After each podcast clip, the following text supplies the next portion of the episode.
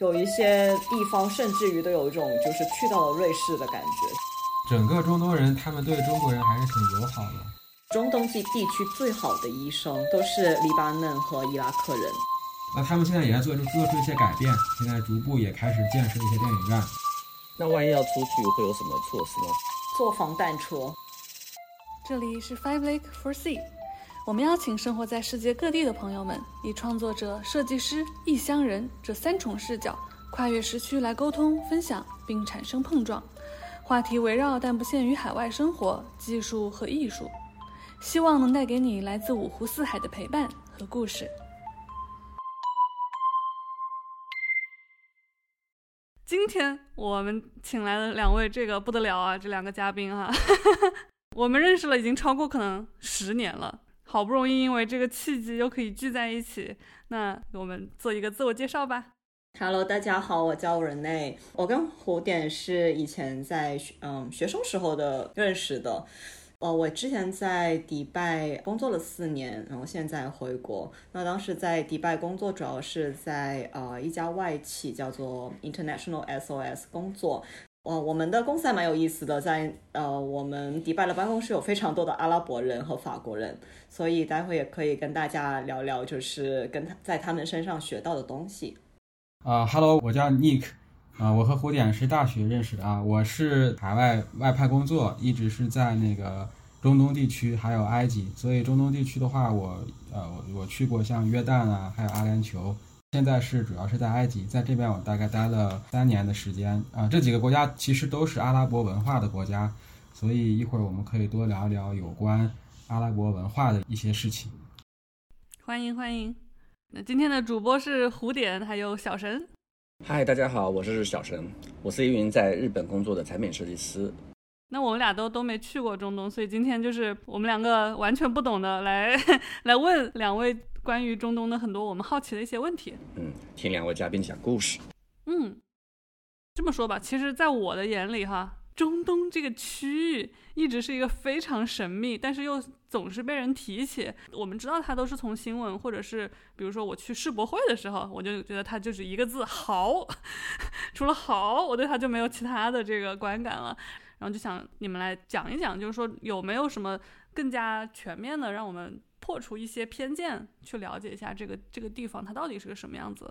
嗯，我觉得我还蛮同意的，就是，呃，蛮多人提起中东，其实就大概是你说的这两个偏见，一个是很有钱，那其实这一个所谓的很有钱，大多数都是在我们说的 Gulf country 那个像阿联酋啊、沙特这种石油比较多的国家嘛。那另外一个就是乱，那就可能集中集中在就是战争，像伊拉克，还有叙利亚这些国家。但大家可能比较少能够了解的是，说除了这个之后，他们的文化是怎么样的？然后还有就是说，对于他们的宗教，就是它是不是像大家看到的如此的封闭？我觉得，呃，可能这一方面比较直观的认识会比较少一点吧。那我觉得一开始我去到迪拜，觉得最神奇的地方是。我一开始以为像伊拉克或者是叙利亚这种地方啊，这么的乱，这么的不安全，这么的应该是很贫穷。但是我的同事告诉我，其实就是中东地地区最好的医生都是黎巴嫩和伊拉克人。我当时就是这个对我来讲就不是常识，就像一开始一说起啊拉拉丁美洲国家，他们也告诉我最好的医生其实是在古巴。我就是哎。原来是这个样子的，我没想到的是那个时候开始让我知道说，哎，其实我们认识到的中东真的是非常非常片面的。整个中东地区受文化教育比较高的人，其实是在黎凡达地区嘛，呃，那就是黎巴嫩、叙利亚。所以他们的受教育水平啊，文化水平，其实，在没有战争之前都是相对比较高的。那当然，这有可能是一些个人的想法啊，我没有具体再去做过研究啊。但是我接触下来，确实是我的朋友们也确实是比较多，是来来自于这些地区的。就是他们的这个文化素养啊，家庭的文化素养啊，其实都是跟我以前认知的就非常非常不一样。因为以前你总会觉得说他们是在战乱时期嘛，但其实至少我的朋友们是给我了这样的一个印象，这样子。嗯，我之前看一个 YouTube 说，叙利亚在战争以前其实真的非常发达，都快要挤进发达国家行列了，被称为什么中东地区的巴黎还是什么之类的。对，因为那个他们首都是大马士革嘛，大马士革应该就是也有四四好几千年的历史，之前一直说是人间天堂，大马士革那边其实是很发达的，叙利亚农业也很发达，他们有很多耕地，不像其他的中东国家。大部分都是沙漠啊，很贫瘠，就除了石油什么都没有。但是叙利亚是有很很强的农业，但是现在都已经被战争打烂了，那些比较有名的城市都已经被打成废墟了。然后另外一个是我们说中东巴黎是黎巴嫩嘛，就是因为它以前是被法国占领过的，所以像黎巴嫩除了官方语言除了阿拉伯语还有法语嘛。接受的教育，还有就是整个文化背景，其实有非常多就是法国的影响在里面的。然后另外一个，就像 Nick 讲的，这些地区它由于它的地理环境，它的这个城市条件是要更好的。客观来讲，像我在海湾地区生活这么长时间，真的除了沙漠就是沙漠，没有，还有很热，就是都就没有。特别多农业的这种呃感受在里面，但是你去到像伊拉克、去到黎巴嫩，这种氛围感就会好很多。就您能感受到这个地理条件是更适合孕育一座城市的。没有，黎巴嫩那边还有雪山呢，那边的气候不像是沙漠那么热，它海拔其实也挺高的，对，层次比较分明。叙利亚那边也是环境很好，但。但就这两个地方其实都很乱，像黎巴嫩那边也是各种党派在那边，好像有七八十股势力。嗯，叙利亚也是各种的党派，啊，还有这种美国啊和俄罗斯这边明争暗斗，所以，所以都把他们那些当地的人生活全打乱了。但其实地方都是很好的地方。嗯。这个还真是唏嘘啊，因为我昨天刚刚在看那个去年还有前年评出来全球十大 最宜居的城市，有两年那个大马士革都在评为倒数前十。刚刚不是自我介绍了吗？那我们就讲一下你们就是在哪些国家和城市地区待过，就从你俩的这个个人经历先讲起。行，那我先说一下吧，主要在以下几个城市待过，但有的城市待的时间比较短。之前偶尔去过一次那个叙利亚，然后当时是在。大马士革大概待了两三个月，然后呢，贝鲁特那边其实我是路过的啊，我没有在那个城市是就是旅行过或者是玩过，但是我只是路过啊，我就是坐坐在车上，其实在贝鲁特里面也是绕了一圈儿，整个城市的样貌其实还有一些了解，但是但是深入了解其实不是很多。然后其次的话就是在约旦，约旦这个国家其实也是一个旅游国家嘛，资源比较贫乏的一个国家，主要也是很缺水。然后后面的话就是在阿联酋的迪拜待过几个月，在之后我就是去了那个埃及的开罗啊。埃及其实我去的地方比较多，我几乎把整个埃及都玩遍了，因为埃及也是一个历史比较深厚的一个国家嘛。我主要是在这几个地方待过啊。那在这这这些地方呢，其实。它都是阿拉伯国家，伊斯兰教的啊。这些城市的整体来说，怎么说呢？除了迪拜比较现代化之外，其他国家的建筑风格其实都是蛮像的，都是那种阿拉伯风风格啊。这连那个色调，其实我觉得都很像啊。就迪拜是一个例外，然后其次的话，他们文化其实也是很相近。像那个约旦啊，像那个迪拜啊，还有埃及啊，这些呢，都是呃绝大多数人口都是穆斯林，所以他们。特点就是每天要祷告嘛，每天五次，所以我们在凌晨或者是上班的时间，经常就是他们就 出去祷告去了，所以这种情况是很常见的。我这边的话，我是迪拜待的时间比较多，我，工作地方是在迪拜嘛，四年，其中的话就是每一次有穆斯林的各种节日都在玩耍，所以我去了蛮多国家的。去过伊拉克，之前出差的时候去过，还有去过贝鲁特，嗯，贝鲁特，啊，黎巴嫩，然后还有，嗯，埃及我也去过，我也还蛮喜欢埃及，待会可以跟 Nick，嗯，多交流一下。还有迪拜周边的去露营也可，可以选择去阿曼，还还蛮有意思的。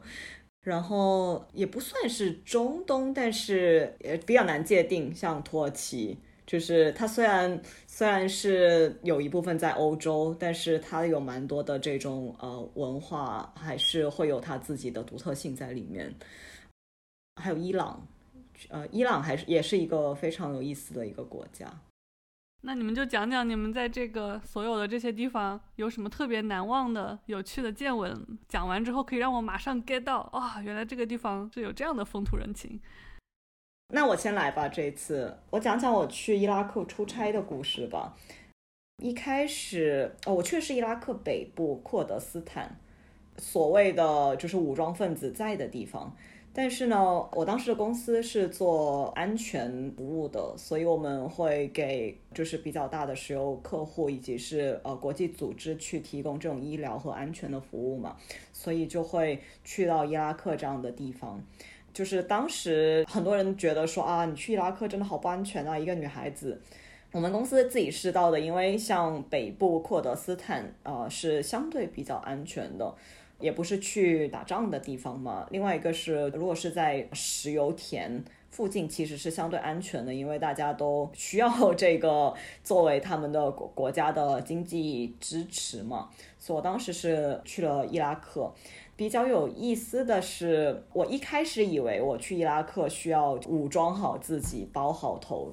就是像我去伊朗时候的那一副架势。但是原来不需要的，就是我就正常去就好。当然你嗯正常就不要穿什么短裤这种，你本身在穆斯林国家，无论允不允许都不是特别建议嘛。那就正常穿着就好了，所以是不需要包头，这个是我第一个印象，哎，不需要包头。然后另外一个是我去到之后，感觉非常的惊讶的是，地理环境是跟我想象非常的不一样，有一些地方甚至于都有一种就是去到了瑞士的感觉，就是一片呃绿油油的山。然后阳光啊，就是照在呃草地，然后这那种感觉就是非常非常的舒服。所以这个是第二个比较不一样的印象，它跟我们在电视上看到的片砖断瓦是非常的不一样的，非常的安全。然后我的同事说，其实如果我想自己去买个冰淇淋干嘛的，也不一定是每一次都需要就是跟着他们的，你都可以自己去这样子。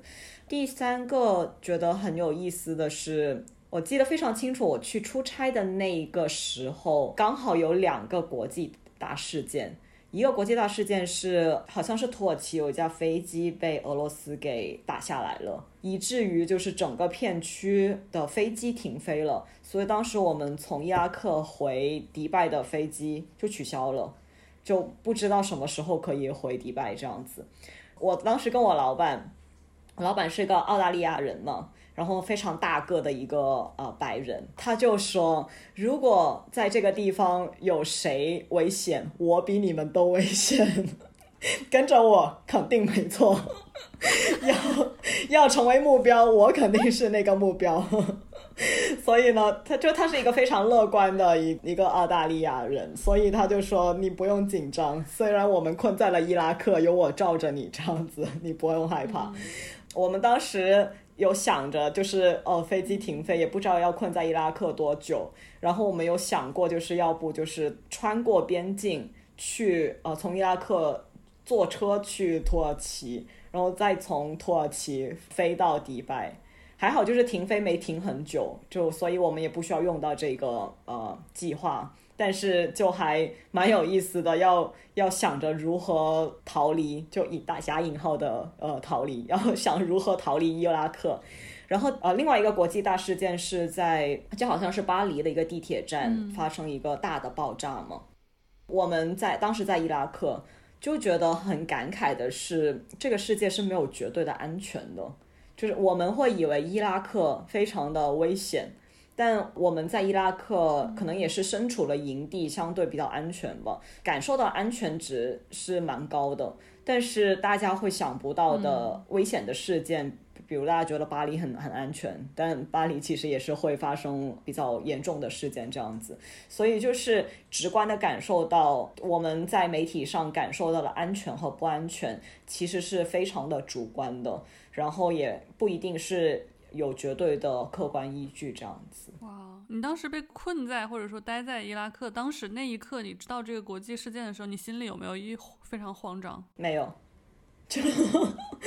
就是可能是因为当时在伊拉克，我们在的营地就相对安全嘛，都跟呃联合国还有我们自己公司各大的呃外企的那种营地，所以安全感还是蛮好的。然后另外一个是，就像我刚刚讲的，有安全其实是比较主观的。我们在伊拉克的没事，但在法国就有事，所以。也不会觉得说我一定要待在什么环境底下，我必我才能感受到安全这样子。会不会大家因为安全问题拒绝出差啊？比如说我们这个下个月要去伊拉克出个差，有谁愿意？然后大家都不说，我不想去，这样这种情况。没有哎，但有可能是因为我们的团队当时是我们集团收购的一个小的公司，然后那家公司它是专门负责伊拉克业务的。所以就是本身公司里面的人就非常熟悉要去伊拉克出差的这样的一个常规的操作，然后另外一个是说，真的我们去过就知道伊拉克并不是这么的不安全。这种所谓的停滞交通不没有，其实你在哪里都有了，法国也会有罢工嘛，也会就是不能够正常的去上班，所以可能大家都把这一类型的事件。不会想的这么的严重，就只是可能真的是会把它归类成你在哪个国家都会有交通罢工这件事情，都会有客观原因，对，所以没有。然后可能第三个是因为公司的这个属性，招的人可能都相对的能够去冒险，也不能说冒险，就是呃能够相对的适应这种要去变化的环境。我们团队有比较多的澳大利亚人。就是我的直观感受是，澳大利亚人的这种开放的心态，以及他们就是拥抱一切的心态，其实真的蛮适合做这份工作的。他们就 OK 罢工，那我们等等吧，没事，下个月继续来出差这样子。对，所以没没出现过这样的情况。国内很多保险公司应该都不保这些地方吧？我没具体去研究过保险服务和保险产品。但因为我们公司本身是做这种医疗服务啊，然后包括说就是紧急撤离这种紧急的服务嘛，所以我们自己员工如果有问题的话，可能也会比较相信公呃公司会有呃适当的资源，还有适当安排这样子。当时也会有跟保险公司合作，比如就是有什么有医疗的服务，都会先保险公司去支付这样子。那整个安排可能相对都是比较流畅的，所以没有感受到说我作为员工需要去特别买什么样的保险。当时我在那个大马士革时候，也有一次就是国际安保组织还是什么类型的人给我们做培训嘛。就是当时也是类似于这种国际的这种提供安全服务的公司，然后他给我们展示了一下，就是当地的这种，比如说政治情况啊，哪些地方是哪些政治势力在控制，然后哪些地方是谁和谁有冲突啊，先把周边的形势讲了一遍，然后又给我们介绍的，如果发生什么枪战或者什么怎么样子才是最安全的，就是比如说在那种就是四十五度的斜斜边是吧？然后这样子的话是比较安全的，还有包括哪个墙体的地方，房子的哪一个地方是最坚固的啊，就是可以抵抗什什么什么哪种枪的这种冲击啊，还当时还给我们找了一个，就是那个保安的那个那个那个那个 AK 四七，还帮我们拆解啊，就是简单讲了一下。然后还教我们怎么灭火啊什么的，就是这种都是不也不是生存技能吧，就是这种安保的这种，当时也是一个类似于这种服务的公司给我们讲解的。我不知道和您那个公司是不是类似的这种安全服务，就是他们，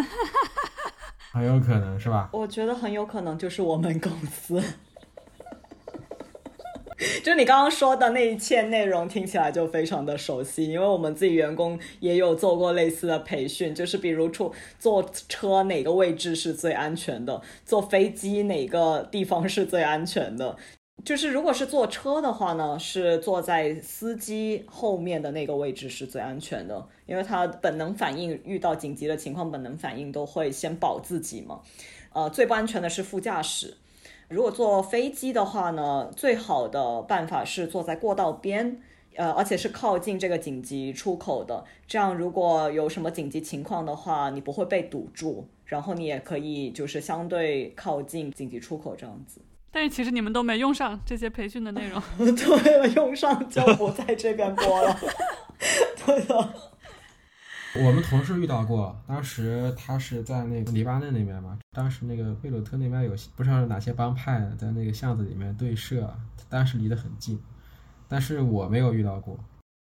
我朋友也遇到过，他是新华社以前是新华社的记者，然后他派去叙利亚去做这个摄影嘛，就是一般常规操作，像我们公司，还有就是像这种必须要在战地呃安全呃安全系数比较低的地区工作的人，他们一般都会有本地的联络人。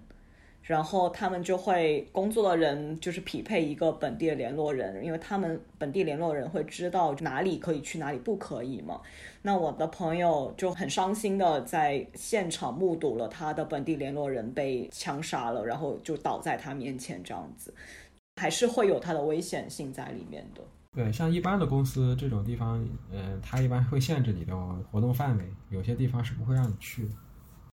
那万一要出去会有什么措施吗？比如说随身带一些防身的东西，坐防弹车。呃，如果是在伊 伊拉克，对我我当时在伊拉克坐的车也是防弹车，我非常的神奇，就是 整个机场只有我一个女生，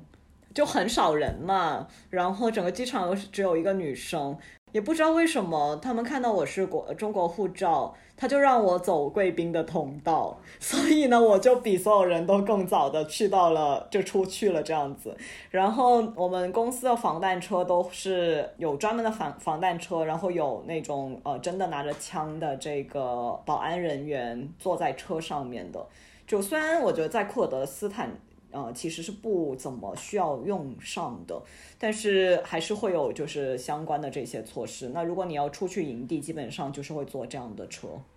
这个地方这么危险刺激，瑞妮，你当时是怎么决定要去这个公司工作的呀？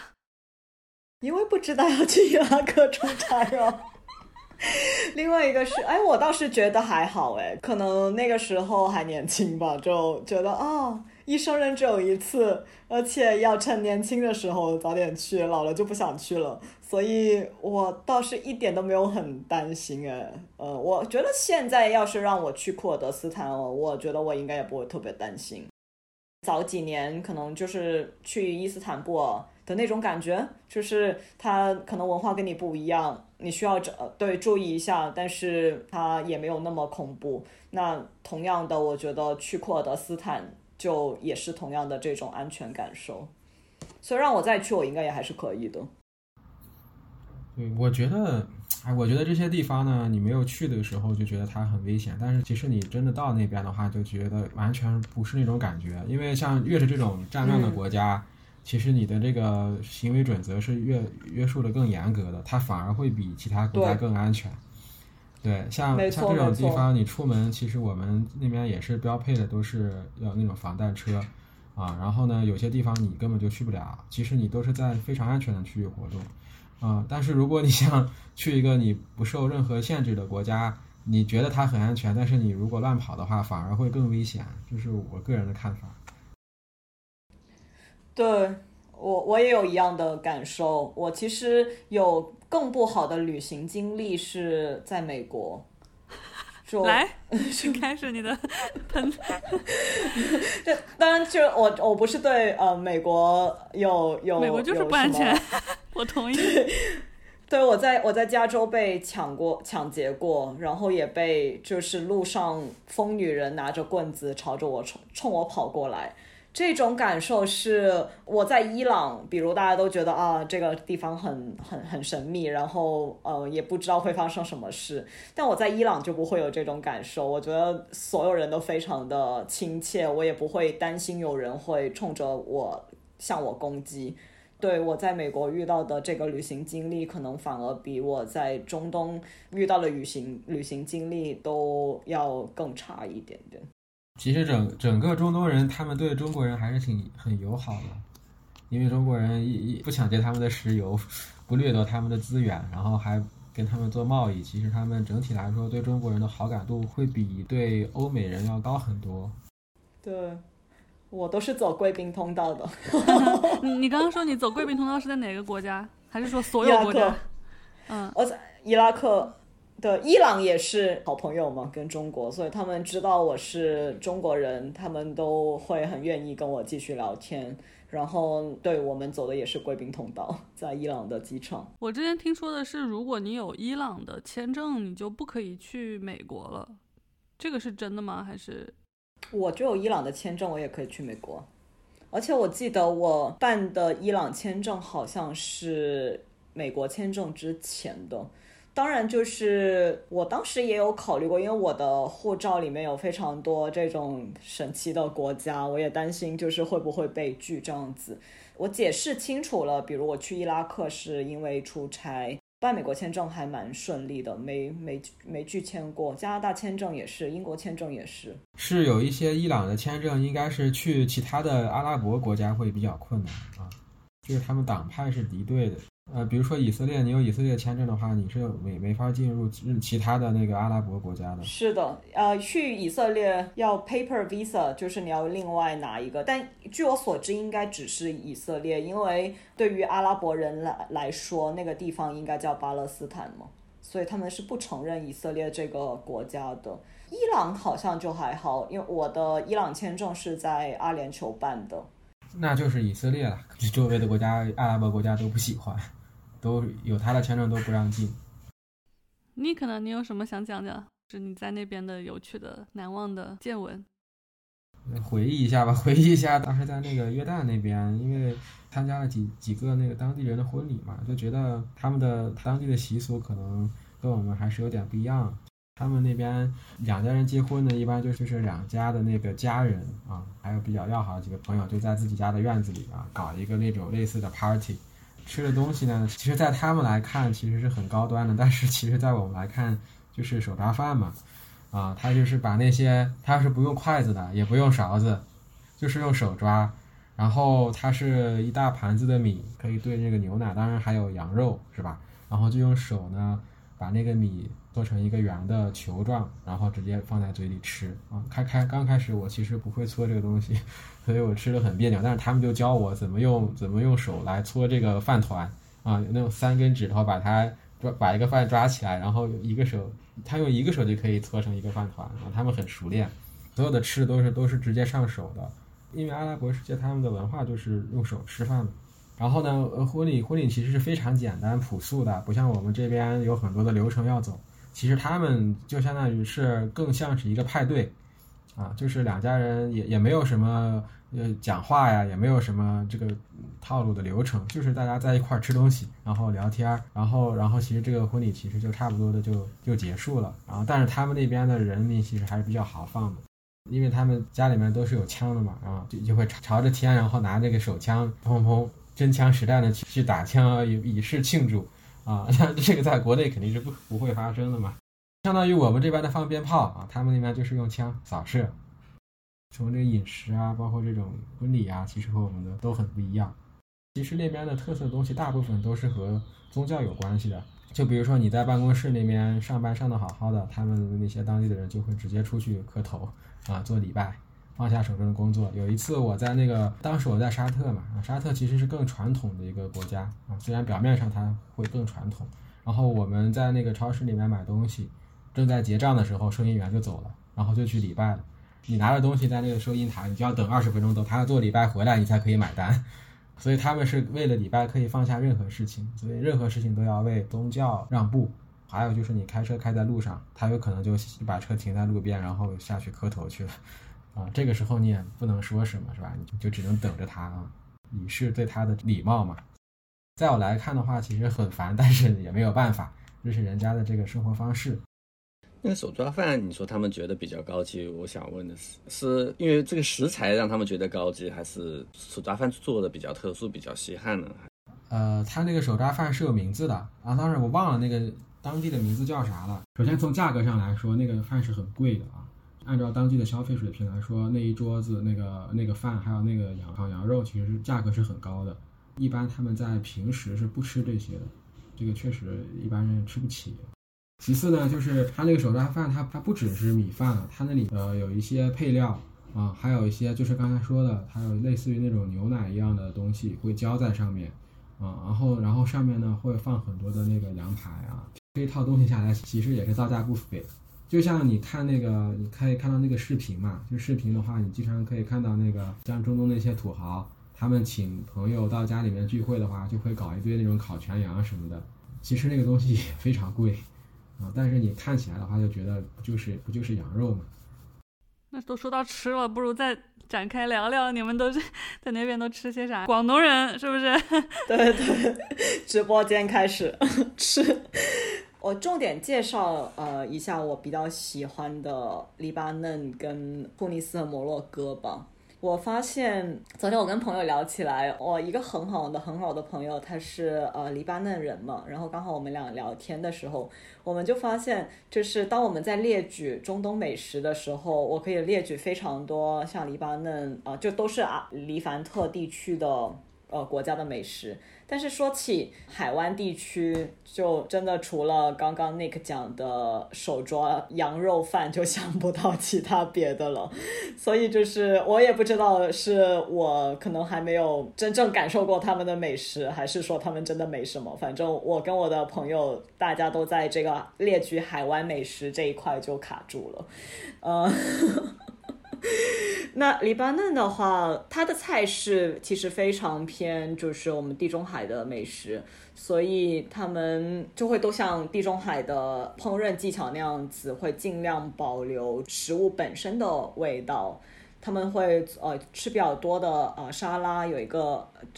最基本最基本的沙拉就是 fatoush，叫做就是黎巴嫩基本的沙拉这样子。那可能就会有番茄啊、青瓜、洋葱啊。那这个一般如果是我们跟西方的朋友一起呃吃的话，我们可能一般都会先点这种沙拉，因为比较接近他们熟悉的沙拉嘛。如果是黎巴嫩再特色一点的沙拉，就会在里面放那个 parsley，嗯，parsley 中文叫做什么？欧芹。啊，对对对，就是那个玩意。他会放那个 parsley 在里面，那个欧芹，就我看意大利人做菜也会比较喜欢在那个酱里面放这个东西，加上那个的东西就会让整个 fatouche 就是这种正常的沙拉有有有一种非常不一样的美妙的感受，我也不知道如何形容，但这个东西真的非常建议大家去试一下。还有就是呃，Nick 在埃及应该也会经常吃的 hummus，呃，你们也会吃那个鹰嘴豆酱。对对，这个应该是所有的阿拉伯国家都会吃的 hummus。你说的是那种就是大饼，然后蘸这种酱是吧？没错没错没错。这个其实其实挺好吃的，我觉得。我看刚开始比较抗拒啊，因为我觉得就是上那个饼的时候会上好几种这种酱，然后我比较抗拒。但是我每个酱其实我都尝过，其实有的挺好吃的，啊，尤其是就着它那个它那个烤的饼子。对，呃，黎巴嫩人会有比较特殊的烹饪的办法，是会把它放在木烤，就跟我们广东人烤鸡有一些很讲究的执念一样，他们做这个饼也会有一些执念，就会用用特殊的办法做出的饼是会特别香。然后他们就会拌这个 hummus 这个鹰嘴豆酱来吃啊，而且再加上他们有比较好的橄榄油嘛，他们又会般一般会在这个鹰嘴豆酱上面会放一些橄榄油，所以就会有比较美妙的口感，就还还蛮好吃的，我还蛮喜欢的。嗯，然后还有就是 halloumi，就是他们的一种嗯腌制的食品，就有点像火腿，但是又不是。它的口感对我来说吃起来有点像那种火腿或者是腌肉，但是又是阿拉伯风味这样子。应该埃及也有吃吧？Nick，呃，你你有吃过哈鲁米吗？名字我我不太记得，但是你说的那个描述我应该吃过。然后还有另外一种酸奶叫做呃 labneh，哎，L A B E H，他们会在酸奶上面继续放橄榄油，这个也让我觉得非常的。奇怪，就非常的黑暗，听起来，但是吃起来又很好吃。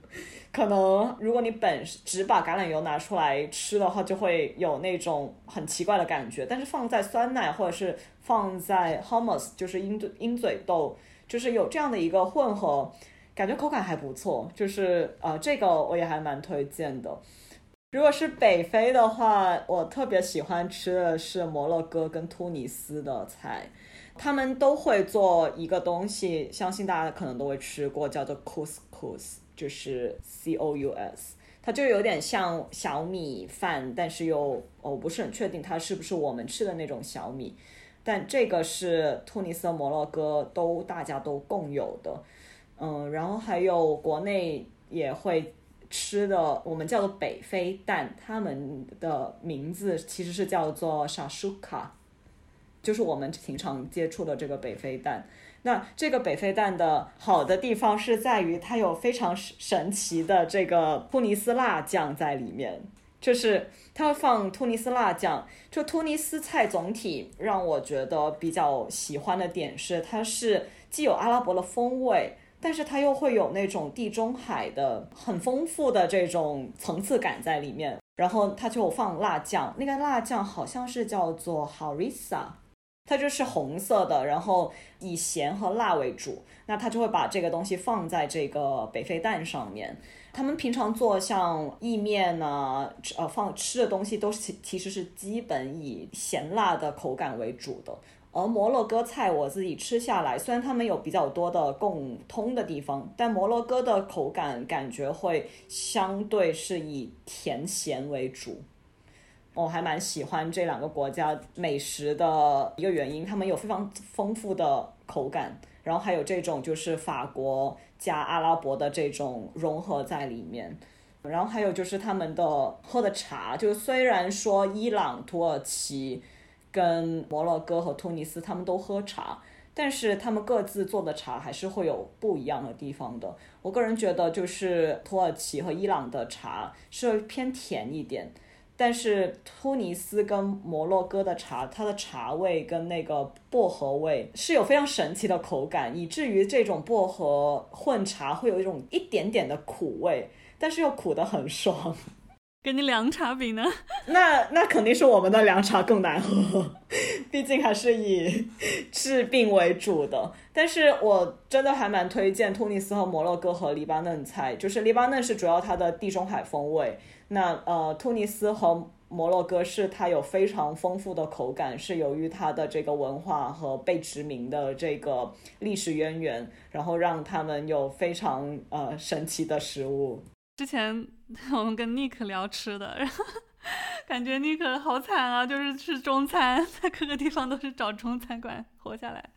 啊，在当地的我也是尝一尝，然后有的好吃的话，我可能会和同事他们会再去吃，但大部分还是去吃那边的中餐馆，啊，或者是那个韩餐啊这种，还有西餐啊这种吃的比较多。因为他们其实阿拉伯的那个他们的饮食，我觉得整体来说还是比较单调的。其实就那么几个。你们刚刚有聊到那个阿拉伯语哈，那你们俩是不是都特别会讲阿拉伯语？在中东的话，你只说只会说英语，能不能活下去？不会。去迪拜之前，就是想借这个机会解锁一下新的语言，然后学了一周之后，我就放弃了。从入门到放弃，因为啊，我我其实是有呃法语和西班牙语的基础的，所以我一开始学阿拉伯语我是信心满满的，我觉得嗯应该问题不大。但是后来发现这简直就是完全不一样的语言体系。你没有任何的知识是可以关联的。你从西班牙语学法语其实是可以互通的，但你从阿拉伯语学就完全是另外一门语言，这样子也就放弃了。后来去到迪拜，因为也没有人讲阿拉伯语，百分之九十的人都是外派，就他其实生活跟在新加坡或者是在香港这种外派的城市其实非常相似的，所以就完全没有要学阿拉伯语的必要。只是学一两句那种口水话，大家觉得啊好有意思，就可以快速的让你破冰。就是学阿拉伯语的需求只停留在这里，所以 由于懒惰和由于它太难，就没有再继续学下去了。对，但他们还蛮有意思的。这个语言体系它很有意思的点是，当时我老师跟我说，阿拉伯语里面有非常非常非常多的词汇是描述骆驼的。瘦小的骆驼、怀孕的骆驼、瘦小及怀孕的骆驼都会有一个专门的单词，就是来描述它们，所以就还蛮有意思的。但我估计在埃及不一样，就是呃，Nick 也可以讲讲他的感受。埃及也说英文吗？说啊说啊，那边的说英文是可以的，就是你如果想出去玩或者是出去做任何事情的话，英文是足够了的。但是如果你想和当地的人做一些这种深入的交流的话，你要你要学一些阿拉伯语，但是阿拉伯语太难了，我觉得我学不会。明白了，所以就是其实阿拉伯语非常非常难，然后但是靠英文可以在大部分的中东国家旅行，没有太大问题，是这样吗？实在不行，肢体语言。小陈，你是不是想问他们在那个中东是不是需要取一个本地语言的名字？对，像比如说中国人学英语的时候会取，很多人会取一个英文名字，那在中东生活，大家会取一个阿拉伯文的名字吗？如果他取了，我可能也不会念，所以。从源头上放弃了，就是，呃，当然必要性至少在我的工作环境里面是不需要的，因为，呃，我的工作环境其实，呃，像我刚刚描述的，呃，澳大利亚人和英国人比较多一点，哦，法国人，呃，然后阿拉伯人其实他们合作起来，就他们的英语也是流利的。那就聊聊，就是作为中国人在中东的生活。那边是不是有很多中国移民？中国人多不多？然后大家的这个工作环境怎么样？对中国人以及对女性是不是比较友好？中国人在迪拜的生活的话，感觉是会有不一样的呃两种状态吧。一种状态可能就是我们中中国的公司外派到迪拜的中国人这样子，那他们可能比较集中的住在中国城。交友圈可能相对会比较多，是中国的朋友这样子，还有就是可能是像我这样，呃，在就是住在城的另外一端，距离中国城比较远，所以这是可能也是为什么我没有办法选择中国的食物的原因，就是因为你如果要去中国城的话，就会距离工作的环境特别特别远这样子，这种类型的生活可能就会相对比较像我们在新加坡或在香港这种外派的生活。就呃有比较多不同国家的朋友，然后平常可能工生呃下了班就是去吃个东西啊，drinks 啊，去喝喝酒啊，然后还有嗯各种户外的活动啊，文化活动会比较多一点点，大概是这两种状态，据我了解。我们我们这边的话，其实在海外的中中国人还是挺多的，可能有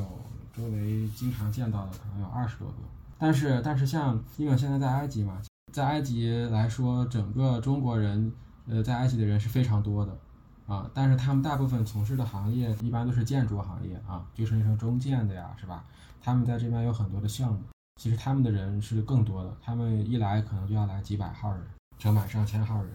而且他们这边主要是支持一些，比如说有一些“一带一路”的建设的一些工程，还有一些就是当地政府投资的一些。比如说，埃及这边正在建新都嘛，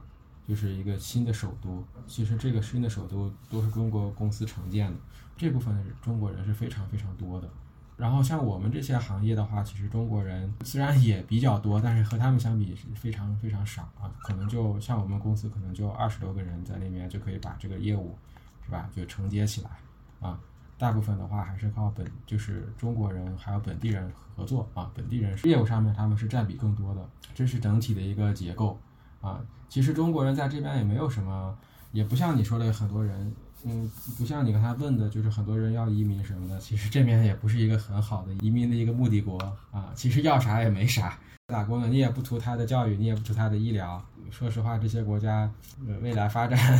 就就就以埃及为例，它未来的发展其实。个人认为也就那样，不会有什么太好的前景，所以没没有人愿意移民来这边啊，主要就是来工作。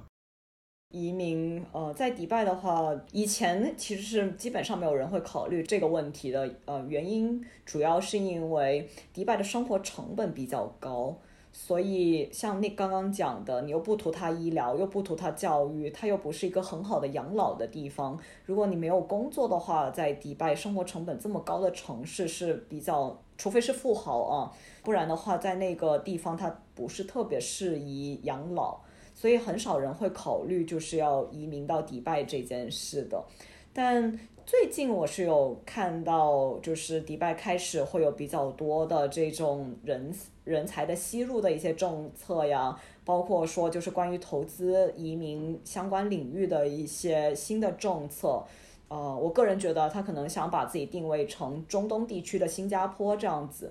呃，它的无论是投资方面，还有就是创业方面，都会有相对友好的一些扶持的政策。所以也有也有这样的可能性，是越来越多人会考虑在迪拜至少长期的生活。一外国人在迪拜工作会马上就能适应吗？应该是吧，因为你所有的同事都是外国人，他没有本地人不工作的。啊，真的不工作吗？他们钱哪来呀呢？他们不需要工作就有钱。社会主义国家嘛，这就是。查了一下，我当年是大概百分之九十的人是外派，百分之十是本地人这样子。嗯，我也有认识本地人，也是 ISAC 的小伙伴，他们每个月会有政府的津贴。那其实你要是真的不想干活，你靠这个津贴，你也还是可以活得挺快乐的，也没有比较多钱嘛。具体我也没有问，但是我知道也还是蛮多的。但我的朋友他们自己也会去工作，我的那个朋友他是后来去就是政府的一些机构去工作嘛，加上家家里人头分红，对吧？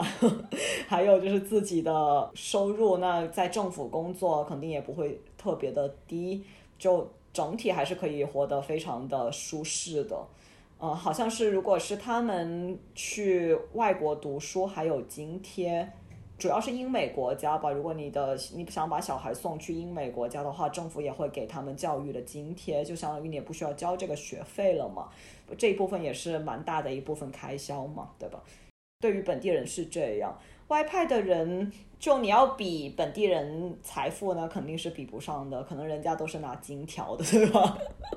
就是开车也都是各种豪车，但如果是你从生活上来讲，正常的生活。还是比较的呃方便，你你拿那边的收入在那边支出，而不是特别大的问题。也就是说，本地人他又不用太努力上班，但是他在财富方面又比这个外派又大部分来说又比较更有钱。对对对对，是的。而且如果有什么问题找本地人还是更靠谱的，大腿要抱住。埃及不是这样，埃及是跟菲律宾很像的，它每年很大财政收入都是侨汇。就意味着埃及很多人是在外出打工的，输出劳动力，然后给这些港湾国家，然后赚外汇给给埃及，啊，埃及是很不一样的。但是你说的那些港湾国家，他们他们，你如果不想工作的话，你你也可以活得很滋润，因为国家每个月都会给你发钱。那如果即使工作的话，他们也是非常轻松的岗位，就是这种政府部门啊，或者是要要私企的话，他们也是像那种，因为私企在当地注册公司，一般是要本地人。本地人加入的嘛，他们就在那边就是做个管理者，是吧？我觉得他们都是活得很滋润，不需要加班。他们一天估计工作个三四个小时，就觉得自己很努力了。是的，是的，我记得那个笑话，有一个采访一个人，他说：“我工作多么努力，你们知道吗？我每天下午四点钟才下班。”对，是是是真的，是吧？是真的，可能工作到一两点就觉得很很努力了。所以他们的工作和我们完全不一样。而且像这种地方，一般都是靠外来人口的给他们本地人打工，大部分都是外来劳动力。所以你如果在这边工作的话，我我觉得应该很快就融入了，因为和你一起来工作的大部分其实都是来自五湖四海的这种打工人士，大家其实都差不多啊。各国抱打工人抱团。那我某天工作工作的我好累啊，我想躺平了，我就加入他们，我也可以从公政府那边每天拿着固定的一些资金就躺平养老了吗？对啊，那为什么没有人去那边移民？多爽呢！你是移民不了的，你拿不了国籍，好吧？对对对，拿不了国籍是很难入的，不是你想入就入的。对，应该是不能的。对我印象当中，好像结婚也不能，就是你就是拿不了国籍，你可能拿到 PR，但是拿不了国籍，那拿不了国籍，你就享受不了相关的津贴。具体我也没有去考证过，因为我自己没没考虑过这个呃这么这么曲线的路径，但是呃这个很确实难的，对对对，很难的。对因为这个就我感觉还是不要想了，这个很很难，几乎不可能，对，几乎不可能。除非你是那种杰出贡献人士，可能会赏你一个国籍，但一般他不会给你的。对，而且你还有宗宗教的，就是你也必须得穆斯林嘛。对啊，你还得入教呢。女性在中东生活有什么特别不方便的地方吗？在迪拜的话，我刚有说到有两个区，一个是在旧城区，就是黄金旧市，还有呃那 Go Souk，还有那个中国城那一带是属于旧区，还有新区，就像我们平常看到棕榈岛啊，Burj Khalifa 就那个迪拜塔那个位置，那边是属于新区，两边的生活状态其实非常不一样的。在旧城区的话，可能需要注意的点还是相对要多一点点。作为女性的话，要注意一下自己的穿着，就不要穿的背心、短裤这样子。至少我是不会这么穿的，会一方面是宗教的原因嘛，另一方面是感觉那边相对危险系数要高一点点。反正这这个可能主观感受，具体是不是这个样子也难讲，毕竟也有很多警察嘛。但我自己作为女性的话，我去到那个地方我就不会这么穿。那如果是在新城区，因为都是旅客啊，保安的这个条件也会更好一点点。然后路也是那种大路，就不像旧城区可能有小路啊，这这种，所以在那个地方就是穿的相对没有那么保守，就呃还好一点。但我自己反正去到阿拉伯国家，我相对都不会穿那种什么热裤啊、背心啊，感觉就不是特别尊尊重人家的宗教这样。如果是去在阿联酋之外的阿拉伯国家，就更加更加更加不能够穿就是背心短裤。呃，去到伊朗的话要要要包裹，宗教警察会过来跟你说，朋友，你把你的头巾包好，这样。要包到什么程度？把你的头发包住就可以了，也不需要就是黑色，你只要拿个围巾，你穿什么衣服，呃，肯定是要长袖，对吧？就不能，绝对是不能够短裤的，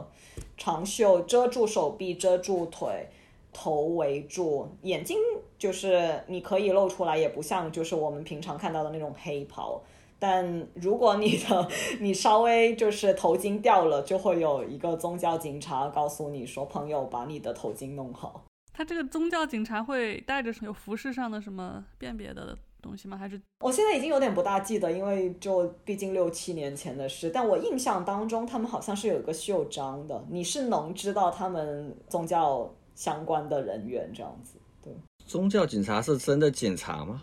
应该不是我们定义的那种执法的警察，但是他是这么叫的，但他应该不是那种说如果你不带，我马上把你拉去警察局给你立案，他也不至于是这个样子。我觉得如果要对标的话，可能更像我们国内的城管吧。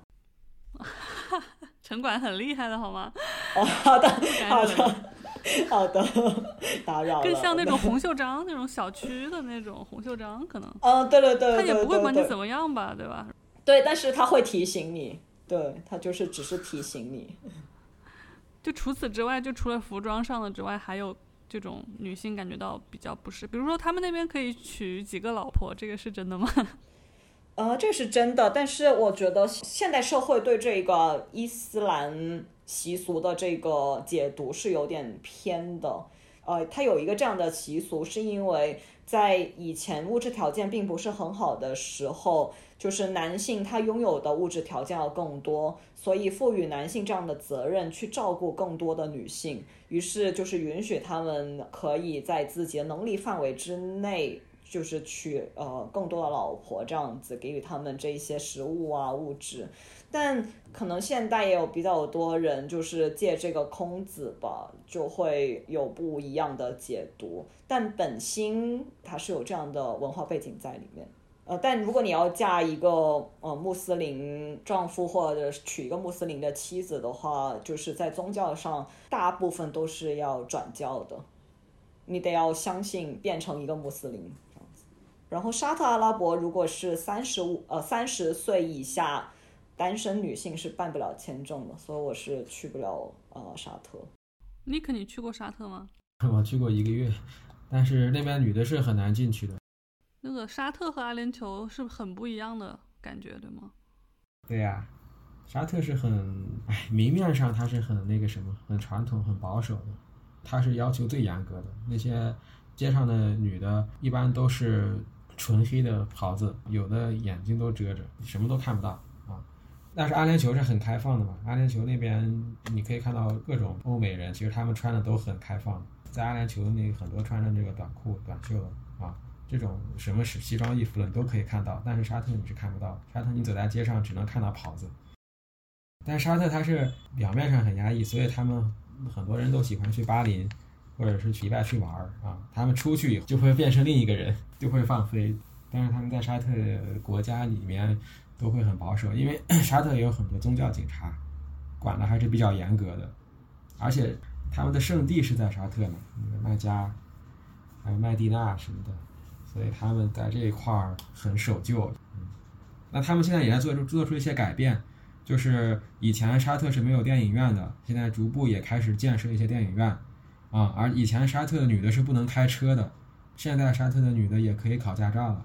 还有以前就是说外国人就是女性不能单独办签证，但是近期好像也有一些政策是可以，就是允许这个外国的女性也可以就是自己单独进入国内，它也有一些改变，但是这些改革其实步子迈的都不是很大。它如果要要以这个阿联酋为模板去发展的话，它还有很长的路要走，就是就是观念这一方面，还有很多东西需要改变。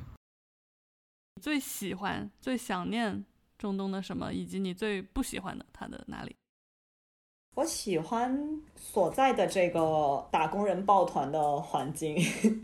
就是经常会有就是截然不同的文化背景，然后还有呃每天都可以解解锁一些新的知识和新的认知，这样子，我还蛮嗯、喜欢那个的，呃，而且它比想象中要国际化，也比想象中安全，就是我喜欢这种打破原来认知的这个过程。所以，呃，这个是我比较享受在中东生活的那一段时光。那不喜欢的是，迪拜这个城市，因为它是一个短期用金钱堆积出来的一个繁华的城市，所以它对比起其他我去过的阿拉伯国家，我个人是觉得它是有一点点精神荒漠的。就大家除了去喝酒啊，吃 brunch 呀，就比较难去计划其他的活动。像在美国或英国还可以去去博物馆啊，就是看看展呢、在迪拜还是相对比较少的。然后另外一个是我个人感受是有不成文的这种文化鄙视链的，因为它有比较多的印巴人在那边从事建筑的工程嘛。会有很多西方人，因为我刚刚说的这个税收的呃优惠，会选择在那边工作，能感受到对印巴人以及是对这些西方人，可能在服务业上面会有不一样的待遇，或者就是在职场上可能也会有这种不成文的这种鄙视。嗯，不像在英美，你可能真的要去鄙视的话，员工是可以去告你的。在迪拜，就是这种感受其实不是很好的。如果是从生活条件来说的话，可能就是真的太热了，广东人都觉得真的受不了，就四五十度吧，有个，就你感觉你都要蒸发了，又很湿，就是又不下雨。然后呢，又因为它靠近阿拉伯海嘛，所以你吸收到的空气都是湿的，湿度有个百分之七八十吧，感觉就感觉是有一种憋着一口气在游泳池的那种感受。所以在夏天，我经常都跟我朋友说，就是迪拜有三个季节，就是初夏、中夏和夏末。永远都是夏天，就很惨。嗯，太热了。然后在斋月的时候，如果斋月刚好是在夏天，就是又热又停滞，什么都没有，嗯，就很难再计划别的事情。这样子，这个是我可能不大适应的一个点吧。哦，这个斋月它还每年不一样哈。对，它会呃随着这个伊斯兰教的教历，然后去挪的。但有蛮多的朋友。就是他们非常不想摘月挪到了天气好的时候，因为就很惨，就唯唯一这有那么一段时间是可以出去玩的，还摘月，一年就睡过去了。那个摘月对你有什么影响呢？你你不摘就行了呀。但外面的关呢？摘别人摘，别人摘啊，对啊。对啊，这店都关门了呀。哦，就没有吃的，没有喝的，什么都只能外卖。对呀，白天是没有的呀。斋月它是伊斯兰历嘛，它每每年会比这个公历的每年的时间会不一样，大概每年会早一个月。比如说今年是四月，明年就是三月，啊，后年就是二月，啊，它大概是这么个节奏。主要是那些店店铺关门，白天都不营业，然后那个白天也不能吃东西，不能喝东西。当然你你要是自己吃喝的话，你私自的没人管你，但是你不能当着他的面或者是在这个公共场所。不能吃，不能喝，不能抽烟。那那那那一个月怎么买东西啊？晚上吗？那 Nick 你呢？我啊，嗯，因为他他们对生活态度，我觉得我比较比较喜欢。因为像他们这种宗教影响，还有这种国家的这种政治影响啊，就是造成他们对于这个这个世界的看法，感觉就是那种与世无争的那种感觉，感觉什么东西都是上帝给他的啊，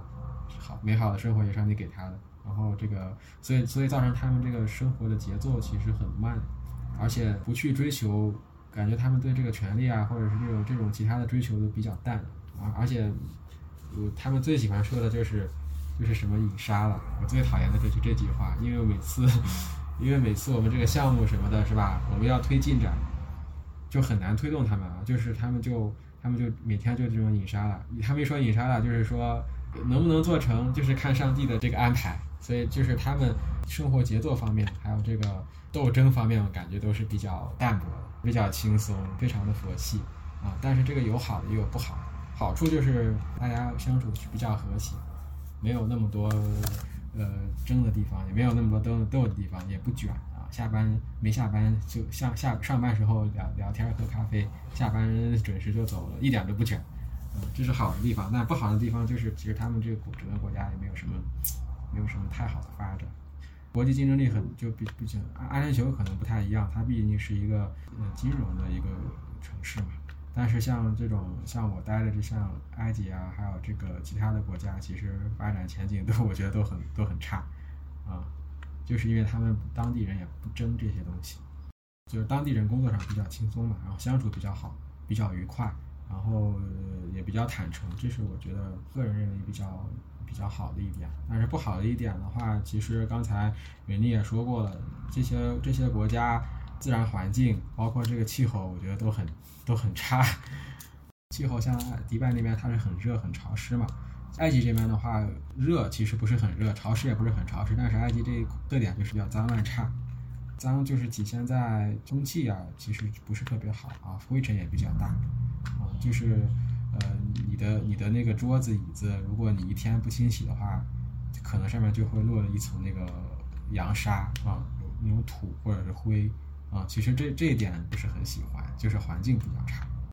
其他的我觉得倒还好，毕竟我现在还没有离开那个地方嘛，所以我也谈不上什么怀念的东西。嗯刚刚 Nick 说到一点，我觉得呃，我非常非常认同的，就是他说到阿拉伯人。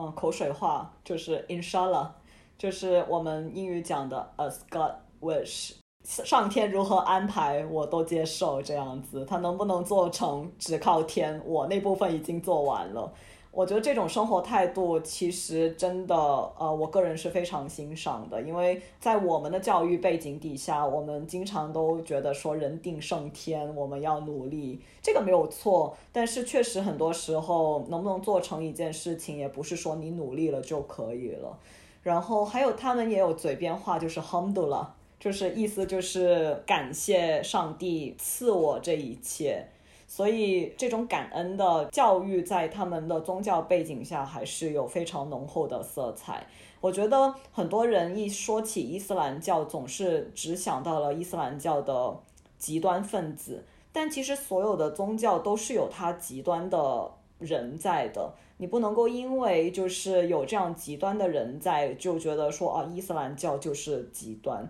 我我反正我接触到伊斯兰教教徒，他们有他就是相对比较 chill 的一面，就没有说一定每天必须背经、必须写经，也也没有这么这么的极端的去 practice 去呃信教。另外一个是他们的教义，其实很多时候。也是被误解了的，就是他好的那一面，像刚刚 Nick 提到的这种随遇而安的这个态度，还有就是感恩的这个态度，其实是没有被别人认知到，我们只看到他极端的那一面。